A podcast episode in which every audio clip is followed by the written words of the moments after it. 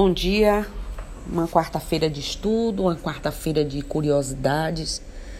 Na quinta-feira passada, o grupo de estudos discutiu bastante o despertar às três da madrugada, o despertar à noite, o sono, o mal dormir. E hoje, como eu não pude participar do estudo, eu quis deixar, quero deixar aqui um registro, porque vamos dar continuidade amanhã algumas curiosidades que nós vamos trazer para poder enriquecer esse estudo de amanhã. É o despertar, né? No meio da noite, na madrugada, no horário pontual, né? E aí eu pergunto: você dorme a noite inteira sem interrupções? Porque quem tem ansiedade, consumo de álcool, enfermidades, e aí vai físicas, emocionais, é, como tipo um refluxo gástrico, uma apneia do sono, dores crônicas, provavelmente você tem interrupção do sono, né? E isso cria um desgaste muito grande.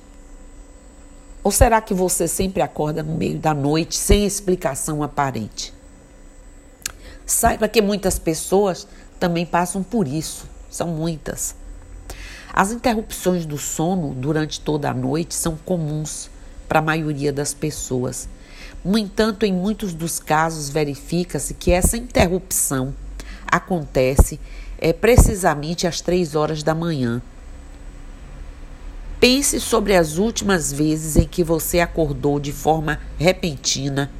Provavelmente você olhou o relógio ou olhou o celular para ver quanto tempo já tinha dormido e quanto ainda poderia dormir. Isso é natural a gente fazer, né? Quantas vezes o horário indicado era às três da manhã? É possível que você tenha acordado suando com calor ou com frio. Talvez você tenha sentido um calafrio e ficou com medo é, do motivo de ter acordado assim de repente. Dependendo da sua religião, você pode ter entendido exatamente o que esse despertar significava e conseguiu dormir ou acordou de uma vez né? Lembre o que você fez.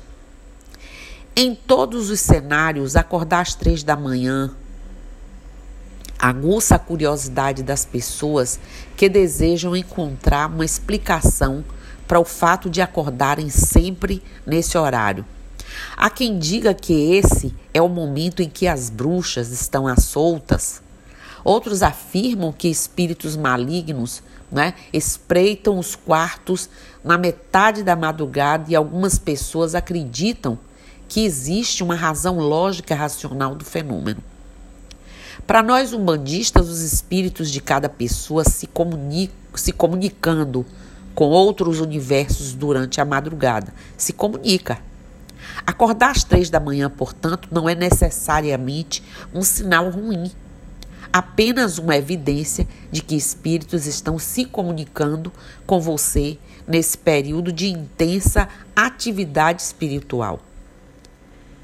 Para garantir que esses espíritos que te cercam possam ser bem intencionados, precisamos fazer uma oração antes de dormir, agradecendo pelo dia, né? pela vida, pedindo proteção e livramentos e levar nosso padrão e elevar muito nosso padrão de irradiação vibratória, ou seja, nosso padrão de emanação de energia. Porque atraímos o que vibramos, né? De acordo com a medicina tradicional chinesa, que é uma ciência que parte da tese de que todas as pessoas possuem em seus corpos ondas de energia, e é verdade, né? Cada onda de energia é liberada por um órgão diferente do corpo em momentos específicos do dia. Quando há algum problema físico ou emocional, esses sinais podem ser enviados com mais intensidade, fazendo uma pessoa ficar sonolenta ou acordar. Passar noites de insônia sem precisar usar remédios, né? Atente-se sobre motivos de estar perdendo o sono durante a noite. Isso precisa ser verificado. Fique alerta para os sinais indicados é, pelas noites sem dormir. Dessa forma, você prestando atenção, acordar às três da manhã pode ser uma evidência de que há algo errado com a saúde da pessoa que acordou. Quem acorda esse horário, de acordo com a medicina tradicional chinesa, normalmente está se sentindo triste com frequência, precisando de auxílio para voltar a se sentir bem. Para recuperar e fortalecer as energias que promovam a sensação de felicidade, essa pessoa está acordando às três da manhã, deve procurar auxílio profissional assim que amanhecer. Exercícios de respiração podem ajudar a voltar a dormir, mas não irão solucionar a raiz do problema. E se é, é espiritual, aí mesmo é que deve buscar ajuda, né, para libertar-se do que causou o assédio. Precisamos ter esse reconhecimento lógico do que nos acontece. Sobre a ocorrência desse despertar inesperado, também está na biologia. Quando uma pessoa deita-se para dormir por volta das 11 da noite, 3 da manhã é quando ela atinge um momento de sono profundo. Acordar justamente nesse horário para a biologia é um indicativo de que o hormônio cortisol né, que é liberado em situações de estresse, está se manifestando no corpo. É essa substância que faz uma pessoa despertar de um sonho que ia muito bem ou sentir dificuldade para voltar a dormir depois de ter acordado às três da manhã. Nessa situação, o melhor a fazer é buscar ajuda médica. As causas para o estresse nem sempre são evidentes mas sempre precisam ser tratadas para que a interrupção do sono não prejudique o cotidiano de cada pessoa que sofre disso. Fato é que, infelizmente, nem todo mundo consegue ter uma boa noite de sono. Além da insônia que acomete uma boa parte da população do mundo inteiro, ainda mais agora esse período de pandemia, de tudo isso, outros problemas como sonambulismo, também incomodam muita gente. Esses distúrbios são responsáveis, gente, também por prejudicar a saúde, pois em longo prazo a falta de sono pode causar irritabilidade, falta de concentração, hipertensão e até obesidade. No entanto, esses dois transtornos são os mais comuns. Por trás das noites intermináveis de um sono agitado, existem muitos outros distúrbios, não é? Mais complexos e estranhos.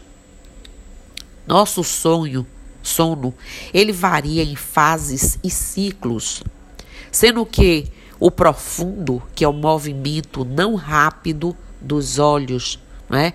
contém quatro estágios que ocupam cerca de 75% da noite de sono.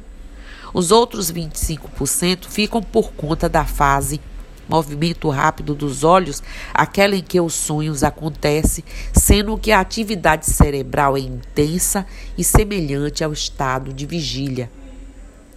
Essas duas fases acontecem em ciclos, sendo que em uma noite de sono de uma pessoa jovem, eles acontecem por cerca de 5 a 6 vezes.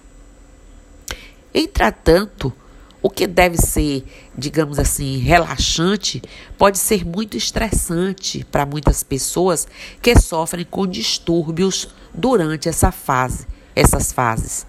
Um deles é o transtorno do pesadelo, que vai muito além de um incômodo ocasional. Muitas pessoas são acometidas por essa desordem todas as noites com pesadelos terríveis e recorrentes. Já imaginaram? Assim, muitas pessoas passam a ter medo de dormir. Esse tran transtorno do pesadelo, por exemplo, faz com que as pessoas acordem frequentemente suando frio e com sensação de realidade de seus sonhos estressantes. E falando em estresse, ele é uma das causas desse transtorno. Assim como a própria privação do sono e alguns medicamentos, de acordo com a Associação aí americana do sono, né? Eles já fazem estudos sobre isso. Em casos graves, né, sedativos podem ser necessários para aliviar essa ansiedade. E a síndrome, eu não sei se vocês já ouviram falar da síndrome da cabeça explosiva. O nome é assustador, né? Mas nenhuma cabeça aí sai por aí explodindo quando alguém vai dormir. O que acontece nesse transtorno, que ocorre durante a fase profunda do sono, é que a pessoa acometida acorda num susto por um ruído forte e muito alto que ela ouve. Esses ruídos variam de pratos quebrados a barulhos de explosivos, como são relatados pelas pessoas. Não há dor envolvida, nem tampouco algum perigo. Apesar disso, os médicos não sabem explicar ainda muito bem quais as causas da síndrome da cabeça explosiva, mas eles sabem que não está associada a qualquer doença grave, menos mal, né? E as alucinações no sono. Todos nós estamos acostumados a ter sonhos bem esquisitos. Mas o que acontece quando essas visões ocorrem quando não estamos sonhando?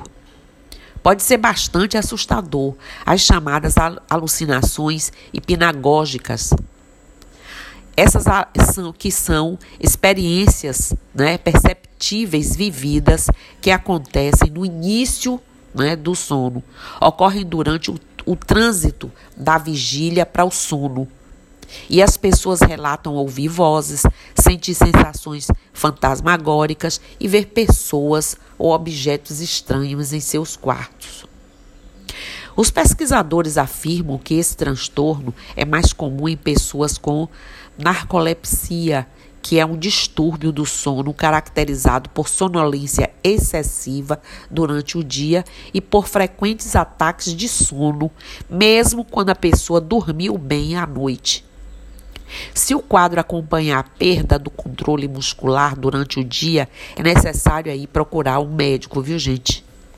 Bem, ah, temos ainda o terror noturno, que não só causa incômodo para quem tem, mas principalmente para quem acompanha a pessoa. São gritos e espasmos durante a noite que fazem parte desse transtorno, assim como um quadro de sonambulismo combinado com esses sintomas. Ao contrário dos pesadelos que surgem durante sono, né, o movimento rápido dos olhos, os, os terrores noturnos ocorrem durante o sono que não tem o movimento dos olhos, geralmente no início da noite.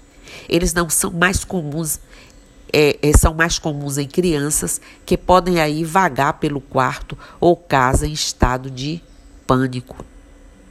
Após 10 a 15 minutos, a pessoa geralmente volta para a cama. De acordo com grandes pesquisadores, a maioria não se lembra da nadinha sobre o que aconteceu pela manhã.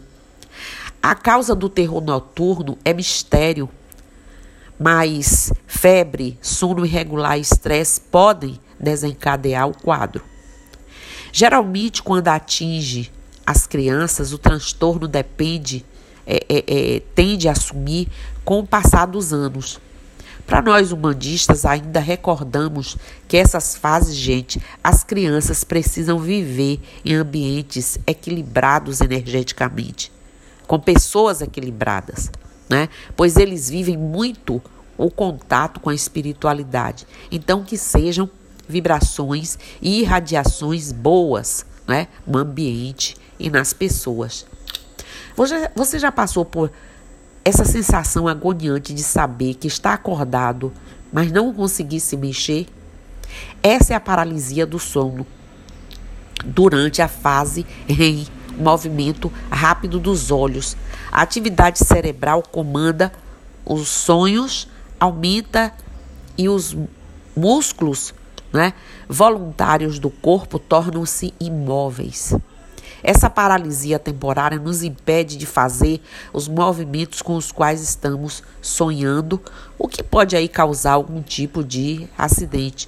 Porém, algumas vezes a paralisia, ela persiste mesmo que a pessoa acorde. É interessante isso, né? E o que é pior, essa paralisia pode muitas vezes coincidir com as alucinações do sono.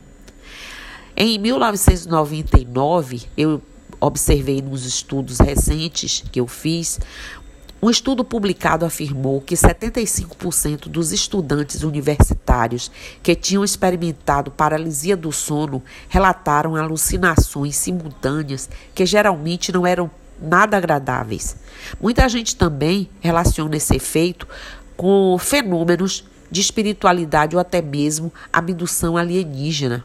Aí a gente sabe que muita coisa transita, que a ciência não explica e a gente sabe que acontece, não é? E ponto. E não para por aí. Ainda outros distúrbios esquisitos. Além dos transtornos que eu relatei, existem também o distúrbio de comportamento, né, que pode fazer com que a pessoa reaja ao sonho como se estivesse acordada, fazendo movimentos com as pernas, como se estivesse correndo, batendo, dando socos, chutando, além de outras ações. Outro distúrbio existente é o alimentar noturno, em que durante o sono, né, é, a pessoa vai fazer o lanchinho na cozinha, mas não se lembra de nada do outro dia. Muitos se arriscam sem conhecimento, cortando alimentos ou até ligando o fogão. Então, se essa pessoa tem isso, tem que ter um acompanhamento. E ainda, gente, mais estranho do que transtorno alimentar do sono é a sexo, sexonia, ou seja, o sexo durante o sono.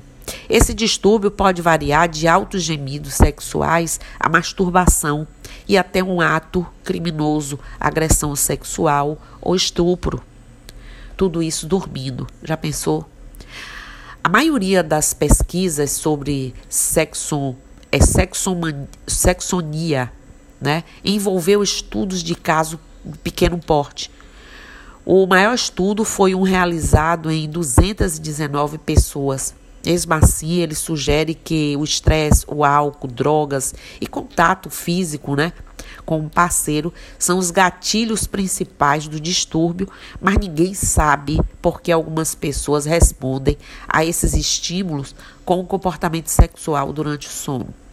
Pois é, há muito mais do que a gente imagina.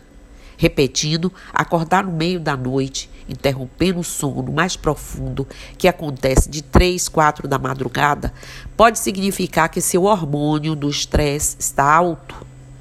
Né? O estresse destrói células responsáveis pela, pela aquisição e recuperação de memórias.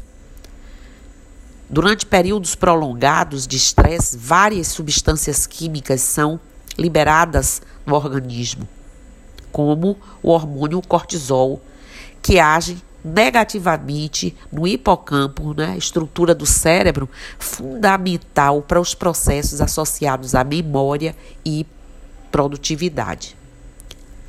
Relaxe respire. Gente, o sono é muito importante para absorção né, de conteúdo, desenvolvimento da memória e do aprendizado. Ele só será satisfatório quando for relaxante, sem resquícios de preocupação. Baixe o ritmo quando estiver na hora de ir para a cama. Deixe as preocupações de lado e tente respirar. Dizer isso não significa que é fácil, mas praticando a gente consegue. A atitude, além de reduzir a produção do cortisol, pode trazer benefícios imediatos na função imunológica e metabólica. Essa coisa de claro e escuro também é sério. A luminosidade afeta diretamente o nosso relógio biológico. Hábitos como dormir com TV ligada, computador ligado, celulares ligados, por exemplo, que é o que a maioria tem feito, podem prejudicar a qualidade do descanso. Isso porque é, a produção de, de melatonina, né? Um neurohormônio que tem como principal função regular o sono, acontece em maior escala no escuro. Fiquem espertos e a primeira coisa que vocês precisam entender é porque esses ataques do mundo espiritual acontecem e como funcionam. E não acontece necessariamente com espíritos que não gostam de você. O que acontece é que você atrai, nós atraímos energias e pessoas com a mesma energia e frequência que estamos. Se está magoado, traz espíritos magoados. Se você fuma, os que fumam. Se você é viciado em drogas, no que for, né? Em sexo desregrado, o que for. Então, gente, mais uma vez, vocês aí, cuidado com o ritmo do que a gente vibra. E os especialistas afirmam que o sono interrompido pode ser tão prejudicial, prejudicial fisicamente quanto não dormir. Segundo o estudo, né, o problema pode comprometer os estudos, o, o problema pode comprometer as nossas habilidades cognitivas diminuir nossa atenção, como eu já disse, trazer um humor terrível. O sono de muitos pais, às vezes, interrompido por fontes externas, como um bebê chorando, exigindo cuidados durante a noite. Os plantonistas, que podem receber vários telefonemas por noite, também experimentam a mesma situação. Essas interrupções podem ser relativamente curtas, apenas 5 a 10 minutos, mas perturbam o ritmo natural do sono. Explica aí muito bem um professor Sadi, que liberou o estudo realizado na Faculdade de Ciências Psicológicas da Universidade de Tel Aviv. Eu vi esse estudo, fiz um, uma leitura grande do estudo deles e é fantástico como eles relatam tudo isso.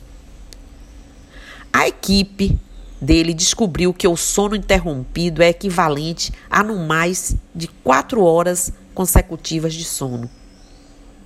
Os estudos mostram o impacto de apenas uma noite interrompida, mas sabemos que esses efeitos se acumulam e, portanto, gente, o preço funcional que os novos pais, por exemplo, experimentam de 3 a 10 vezes ou mais por noite durante meses a fio, pagam por distúrbios comuns decorrentes do sono infantil. Além dos efeitos físicos, os pais muitas vezes desenvolvem sentimentos de raiva em direção a seus filhos e depois se sentem culpados por esses sentimentos. Olha que coisa, né? É um transtorno causando outro. Então, é, é a gente precisa que ficar ligado, porque os testes mostram realmente dos pesquisadores uma ligação direta entre a atenção, o comprometimento, o humor e tudo mais. Enfim, acordar horários pontuais, como alguns têm curiosidade, principalmente 3, 3 e 30 da madrugada, causa muito medo em algumas pessoas. O misticismo também em relação a esse horário é muito abordado em filmes de terror, sendo associado a situações demoníacas, né? O que vai aí a pessoa já cansada mentalmente, estressada, em transtornos e distúrbios, ficarem mais ainda em desconexão com o que deve. Já vimos que durante o sono nosso organismo passa por processos né, de economia de energia, manutenção do corpo, além de atividades cerebrais que organizam a memória. Pois bem, o sono, né, em atividade é através do desdobramento que nossa consciência nos leva a lugares e comunicações espirituais. Isso a gente já viu. Há também o acesso ao inconsciente nos traz questões de nosso interior para a gente refletir. Acordar a madrugada às três da manhã não está ligada a nenhuma vibração mística. Provavelmente possui relação com um dia estressante ou um período conturbado que você esteja passando. E que tipo de irradiações, radiações você está atraindo e fazendo para você.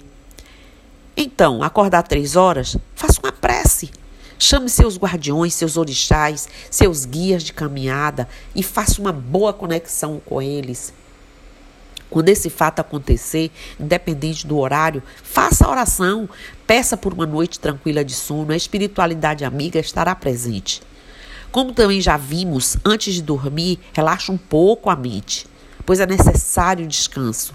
Procure não mexer celular, televisão, computador, tirar a claridade, né? Também não fique pensando nas situações do dia a dia. Eu sei que não é fácil, mas é um exercício para ser feito. É isso que nós estamos falando aqui. Faça uma meditação, aprendam a meditar, ouvir uma boa música, relaxar. Tentar esquecer um pouco dos problemas e substituir pelo, pela comunicação com a espiritualidade. Não há o que temer. Mas acordar às três horas e entrar em pânico e permitir ser conduzido por maus espíritos, né, sua, seu cérebro, e você está em frequência com eles, aí realmente se torna uma situação desconfortável, no mínimo, e aí os transtornos se aceleram, aumentam e a gente fica o quê? Refém. Mas não é isso que a gente quer. Eu quis deixar aqui registrado né, nosso podcast sobre o assunto. Amanhã provavelmente vamos discutir nos grupos de estudo do terreiro e aí vamos ampliar mais essa discussão. Mas eu quis já deixar aqui esse registro. Então, axé, namastê, saravá, um bom dia. Mucuyu no Zambi para vocês e eu estou aqui.